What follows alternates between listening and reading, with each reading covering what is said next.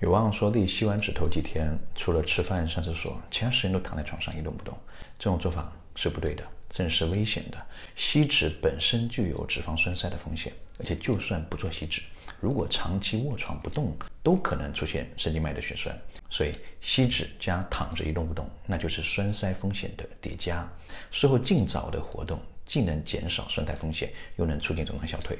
所以怎么做才是正确的呢？吸脂术后当天晚上就该下床走走，不要久坐太久，几分钟就可以。出院回家后也不能躺着一动不动，回归日常生活即可。下楼散散步、遛遛狗都是没问题的，但也不要过度的劳累和运动。